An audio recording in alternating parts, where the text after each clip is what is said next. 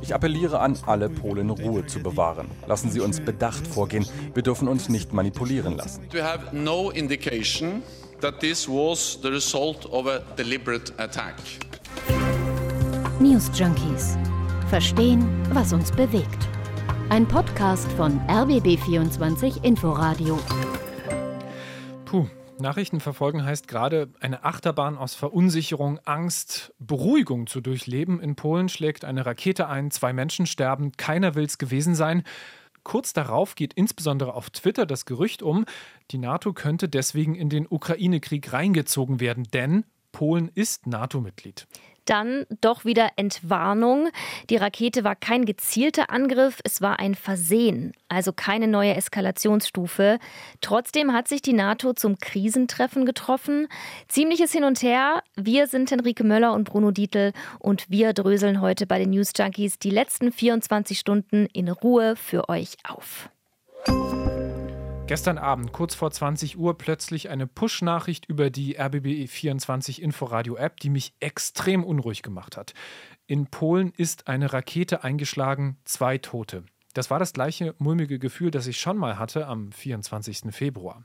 Mit dem Unterschied und der großen Angst, dass der russische Angriffskrieg auf die Ukraine jetzt im schlimmsten Fall in Polen angekommen ist. Das ist ja unser Nachbarland ja. und vor allem auch NATO-Gebiet.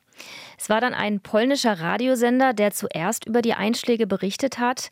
Die Feuerwehr meldet zwei Tote. Was im polnischen Grenzort wirklich passiert ist, wird erst nach und nach allen bewusst. Die polnische Regierung war sehr, sehr zurückhaltend. Also so weit, dass es äh, gestern Abend, äh, gestern Nacht auch Kritik daran gab dass es hieß, hey, die ganze Welt kommuniziert schon und wir warten eigentlich alle auf euch und von euch kommt da nichts. Ganz am Anfang war überhaupt noch gar nicht von einer Rakete die Rede. Also die Geschichte kam gestern am späteren Abend auf. Der Einschlag war äh, am späteren Nachmittag. Also da lag eine gewisse Zeit dazwischen, bis man überhaupt verstanden hat, was da passiert ist. Und dann war auch die Medienberichterstattung erstaunlich besonnen, abwartend und nachfragend. Also ich habe nicht mitbekommen, dass jetzt hier irgendjemand groß zum äh, Gegenangriff äh, auf Russland getrommelt hätte. Das war Martin Adam, unser ARD-Korrespondent in Warschau. Ihn werdet ihr in dieser Folge noch häufiger hören. Er arbeitet übrigens seit gestern Abend ohne Pause durch. Wir waren das 30. Gespräch, was er geführt hat in den letzten Stunden. Also mal ein kleiner Einblick, wie Korrespondenten äh, unter so einer Situation arbeiten. Es ist ein Tag gestern, an dem auch die Ukraine wieder massiv von Russland beschossen wird. Es gibt massive Angriffe, insbesondere auf Stromleitungen. Mehr als sieben Millionen Menschen in der Ukraine sind zeitweise ohne Strom. Es soll der größte Angriff auf das Energiesystem seit Kriegsbeginn gewesen sein. Die Luftabwehr der Ukraine versucht, russische Raketen auszuschalten, doch der Beschuss ist zeitweise einfach zu heftig. Die Luftabwehr der Ukraine, sie spielt eine durchaus entscheidende Rolle beim Raketeneinschlag in Polen. Das wird sich später noch zeigen. In Polen kommt der Sicherheitsrat zu einer Krisensitzung zusammen. Von der polnischen Regierung gibt es zu diesem Zeitpunkt noch keine offizielle Bestätigung des Vorfalls an der Grenze.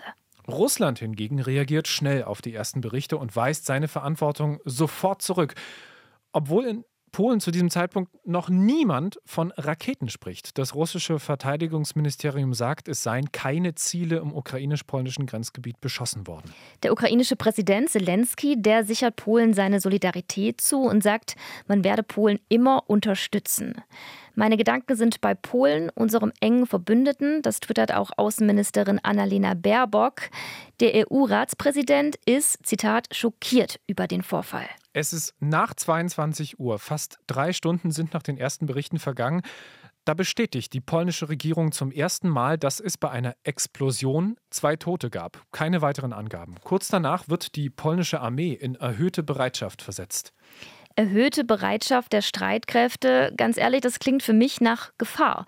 Im Hintergrund wird hektisch telefoniert. Der polnische Präsident Duda bekommt einen Anruf von US-Präsident Biden. Der ist ja gerade auf Bali. Der polnische Ministerpräsident Mateusz Morawiecki geht an die Öffentlichkeit und beruhigt seine Bevölkerung und wahrscheinlich auch viele andere Menschen in Europa. Apeluję do wszystkich Polaków, ich appelliere an alle Polen, Ruhe zu bewahren. Lassen Sie uns bedacht vorgehen. Wir dürfen uns nicht manipulieren lassen. Ich appelliere auch an alle Politiker, Zurückhaltung und Verantwortung zu zeigen. Wir müssen in diesem schwierigen Moment Einheit zeigen.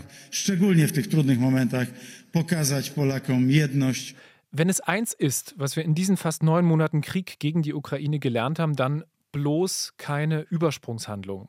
Doch dann zieht die polnische Regierung eine Karte, die auf die Öffentlichkeit so wirkt, als könnte es die Lage gefährlicher machen. Sie bittet die NATO um ein Treffen. Das Treffen soll auf Basis von Artikel 4 der NATO abgehalten werden. Markus Keim, NATO-Experte von der Stiftung Wissenschaft und Politik, erklärt kurz, was dieser Artikel 4 beinhaltet. Es erlaubt einem Mitglied politische Konsultationen zu beantragen, wenn das Mitglied der NATO die Unversehrtheit des Gebietes oder die politische Unabhängigkeit oder die Sicherheit im Generellen bedroht sieht. Ein mögliches Ergebnis dieses NATO-Krisentreffens könnte sein, so befürchten manche Medien zu diesem Zeitpunkt und einige Leute auf Twitter, die NATO könnte daraufhin Artikel 5 ausrufen. Und der besagt dann sinngemäß, wenn ein NATO-Land angegriffen wird, dann müssen die anderen ihm helfen. Auf einmal kommt extreme Unruhe auf. Ist der Krieg jetzt endgültig bei uns angekommen? Wird die NATO in diesen Krieg eingreifen und damit auch Deutschland? Werden wir quasi zur Kriegspartei? Ja, das war dann auch der Moment, wo ich ziemliches Herzklopfen bekommen habe. Aber tatsächlich gibt es diesen Automatismus überhaupt nicht. Also es ist nicht so, dass die NATO automatisch aktiv wird, wenn eines seiner Mitglieder angegriffen wird, erklärt NATO-Experte Markus Keim. Und die Art des Angriffes, wie sie jetzt vorliegt, reicht auch nicht aus, um Artikel 5 zu rechtfertigen. Die Voraussetzungen dafür sind nicht erfüllt, so sieht er das. Man kann ja bei aller Sympathie und bei aller Solidarität mit Polen nicht argumentieren, dass wirklich die territoriale Integrität oder politische Souveränität Polens in Gefahr wäre. Wir würden äh, heute Morgen anders reden, wenn zum Beispiel ein Militärflughafen Polens angegriffen worden wäre. Wir haben den Artikel 5 ja nur ein einziges Mal ausgerufen gesehen, das war nach den Terroranschlägen vom 11. September 2001. Und dann sind überhaupt keine militärischen Folgen daraus erwachsen, weil die USA äh, sich freundlich für den Ausdruck dieser Solidarität bedankt haben, aber dann den Weg gegangen sind, selber militärisch zu handeln. Also selbst wenn Artikel 5 ausgerufen wird, heißt das nicht automatisch, dass die anderen NATO-Länder dann auch aktiv werden müssen, wie 9-11 gezeigt hat. Und die NATO-Länder können auch selbst entscheiden, wie ihre Hilfe aussieht, sagt Markus Keim. Das heißt, es bleibt in das Belieben, äh, in nationale Souveränität eines jeden Mitgliedstaates gestellt, wie er reagieren möchte. Das könnte militärische Unterstützung sein, das könnte politische Solidarität sein. Das könnte Waffenlieferung sein, das könnte Ausbildungshilfe sein oder, oder, oder, oder. Das heißt, ein Automatismus derart, eine Rakete geht auf dem Bündnisgebiet nieder und sofort beginnt der dritte Weltkrieg, äh, wie es gestern Abend so klang. Diesen Automatismus gibt es gar nicht. Ja, das war ein kleiner Exkurs zum Artikel 5 des NATO-Vertrags, weil von dem eben vor allem heute Vormittag immer wieder die Rede war und der auch teils falsch ausgelegt wurde. Da wollten wir das hier ganz gerne bei den News Junkies nochmal erklären. Artikel 5 ist aber zu diesem Zeitpunkt auch deshalb noch im Gespräch, weil gestern Abend nach wie vor nicht klar ist, wer hat die Rakete abgeschossen. War es ein gezielter Angriff von Russland aus oder war es die Ukraine? War es ein Versehen? Es ist zu diesem Zeitpunkt noch nicht mal Mitternacht. Da hat Russland die Verantwortung schon lange zurückgewiesen. Was ist, wenn die Rakete versehentlich aus der Ukraine kam? Ja, diese Möglichkeit wirft quasi Russland ins Gespräch. Der ukrainische Außenminister Kuleba, der wird auf Twitter sehr deutlich und bezeichnet diese Mutmaßungen von Russland aber als Verschwörungstheorie und schreibt, das ist nicht wahr. Und jetzt ein Satz, den ihr vielleicht aus Live-Tickern kennt. Kriegsparteien sind ja keine unabhängigen Quellen. Also das ist gar nicht so unwichtig vielleicht in diesem Fall. Es ist jetzt Dienstag, der 16. November. Polen bestätigt zum ersten Mal offiziell, dass eine Rakete aus russischer Produktion auf polnischem Staatsgebiet eingeschlagen ist. Allerdings, sowohl Russland als auch die Ukraine nutzen Waffen aus sowjetischer Zeit. Polen bestellt den russischen Botschafter ein, auch das erstmal ein formaler diplomatischer Akt. Die polnische Regierung bestätigt jetzt auch, dass sie prüft, ein NATO-Treffen nach, wir haben es vorhin gehört, Artikel 4 zu beantragen. Das Militär Polens ist jetzt in Alarmbereitschaft und verstärkt auch die Überwachung des Luftraums. Dazu ist interessant zu wissen, dass die polnische Armee schon seit Kriegsbeginn mit viel neuem Gerät ausgestattet wird. Das sagt ARD-Korrespondent Martin Adam. Polen hat schon vor Monaten angefangen, massiv aufzurüsten, massiv Waffen einzukaufen in den USA, in Südkorea vor allem. Polen ist auf dem besten Wege dahin, ähm, sehr bald schon die größte konventionelle Armee Europas, äh, der Europäischen Union zu stellen. Die Grenze zu Russland wird immer stärker befestigt. Ähm, es gibt ein riesiges Misstrauen gegenüber allem, was da aus Moskau an Wortmeldungen kommt. Und das war vorher so und das wird sicherlich auch weiterhin so bleiben. Europa schläft. Die Sicherheitsbehörden und Regierungen sind aber wach. Am anderen Ende der Welt tagen gerade die G20, als die Nachrichten aus Polen reinkommen. Auf Twitter macht ein Bild die Runde, wie Biden, Scholz, Macron und andere auf Bali zusammenstehen. Sie sehen ziemlich besorgt aus auf diesem Foto. Biden ruft dann von Bali aus an und verspricht den Polen ein eisernes Bekenntnis der Vereinigten Staaten zur NATO. Bis hierhin ist komplett unklar, von wem die Rakete stammt, die in Polen eingeschlagen ist. Dann tritt Joe Biden auf Bali vor die Presse und nimmt enorm viel Druck aus dem Kessel. There is preliminary information that contests that. I don't want to say that till we completely investigate. Er wolle sich jetzt nicht festlegen, aber angesichts der Flugbahn sei es unwahrscheinlich. It's unlikely in the minds of the trajectory that it was fired from Russia, but we'll, we'll see. Es ist inzwischen Dienstagmorgen, da äußern sich weitere US-Vertreter und stützen die Theorie, dass die Rakete von ukrainischen Truppen abgefeuert wurde. Es soll sich nach ersten Prüfungen um eine Flugabwehrrakete handeln, die ein russisches Geschoss abwehren sollte, was wiederum die ukrainische Energieversorgung angreifen sollte. Frankreich warnt immer noch vor den erheblichen Risiken einer Eskalation. Selbst Erdogan schaltet sich ein und nimmt Russland aus der Schusslinie. Er glaubt Russland, dass sie nichts mit der Rakete in Polen zu tun haben. Russland wiederum wird in seiner Rhetorik immer schärfer. Der ehemalige russische Präsident Medvedev sagt, der Westen rücke einem Weltkrieg immer näher, wenn er einen hybriden Krieg, also falsche Anschuldigungen gegen Russland führt. Und noch absurder, Russland sagt, seine Angriffsziele in der Ukraine seien immer 35 Kilometer von der polnischen Grenze entfernt. Das klingt zynisch, soll aber offensichtlich die Unschuld ein für alle Mal beweisen. Jetzt warten alle auf das NATO-Treffen in Brüssel. Und es ist Dienstagmittag, als Jens Stoltenberg, der Generalsekretär der NATO, vor die Kameras tritt und folgenden Satz sagt, der die Vermutung der USA und auch die der belgischen Regierung, die die gleichen Vermutungen hat, bestätigt. We have no indication that this was the result of a deliberate attack. And we have no indication that Russia is preparing offensive military actions against NATO the incident was likely caused by a Ukrainian air defense missile Es gibt keine Hinweise darauf, dass das eine absichtliche Attacke war. Es gibt keine Hinweise darauf, dass Russland militärische Aktionen gegen die NATO plant. Der Vorfall wurde wahrscheinlich durch eine Rakete der ukrainischen Luftverteidigung ausgelöst, die zur Verteidigung gegen russische Marschflugkörper eingesetzt wurde. So Jens Stoltenberg, NATO-Generalsekretär. Er sagt aber auch, die Ukraine hat an diesem Unglück keine Schuld. Es ist Russland, das einen illegalen Krieg gegen die Ukraine führt führt. Also diplomatisch ist das wirklich ein absoluter Drahtseilakt gerade. Eine ukrainische Rakete tötet zwei Menschen in Polen. Russland hat damit offenbar nichts zu tun, aber die Ukraine kann dafür nicht verurteilt werden, da sie sich wiederum gegen Russland verteidigen muss.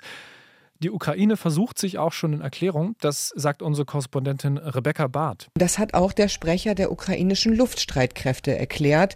Er sprach davon, dass es sich vielleicht um einen technischen Fehler handeln könnte, durch eine Rakete, die vielleicht durch Luftabwehr vom Kurs abgekommen sein könnte oder tatsächlich eben um eine ukrainische Luftabwehrrakete. Also all diese Varianten seien demnach möglich und er erinnerte daran, dass wir vor zwei Wochen einen ganz ähnlichen Vorfall erlebt haben.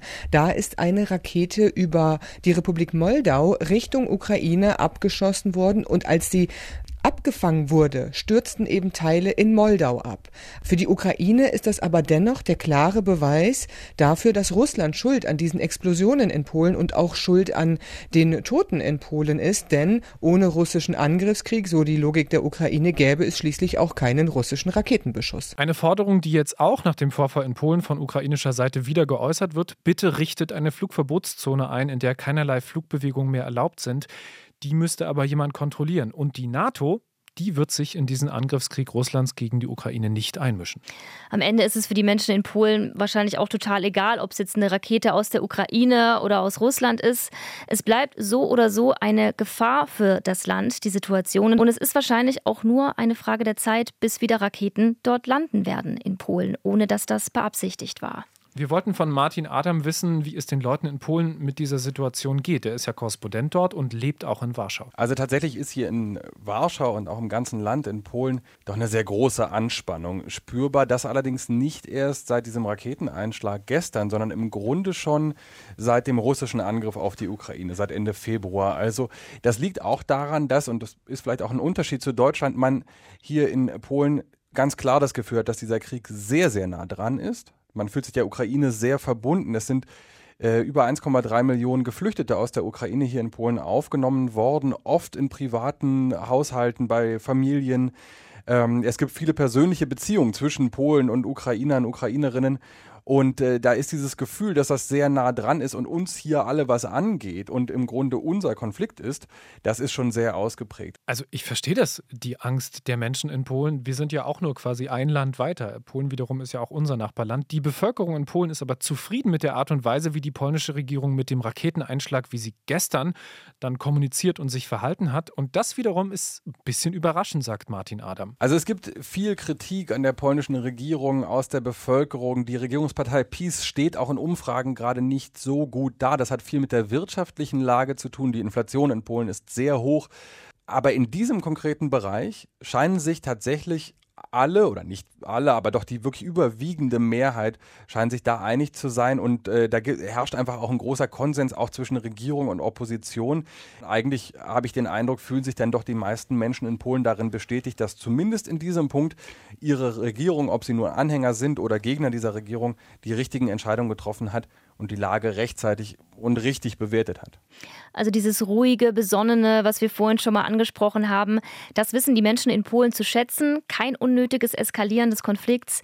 Das liegt aber auch daran, so schätzt das Martin Adam ein, dass Polen das Gefühl hat, sich auf seine NATO-Partner verlassen zu können dass es heute und gestern so viel Solidarität gab und so viel, so schnelle ähm, Beistandsbekundung, dass wirklich auch hier in Polen das Gefühl aufgekommen ist, dass die anderen NATO-Mitgliedstaaten das sehr ernst nehmen und im Ernstfall eben dann auch ihrer Bündnispflicht nachkämen.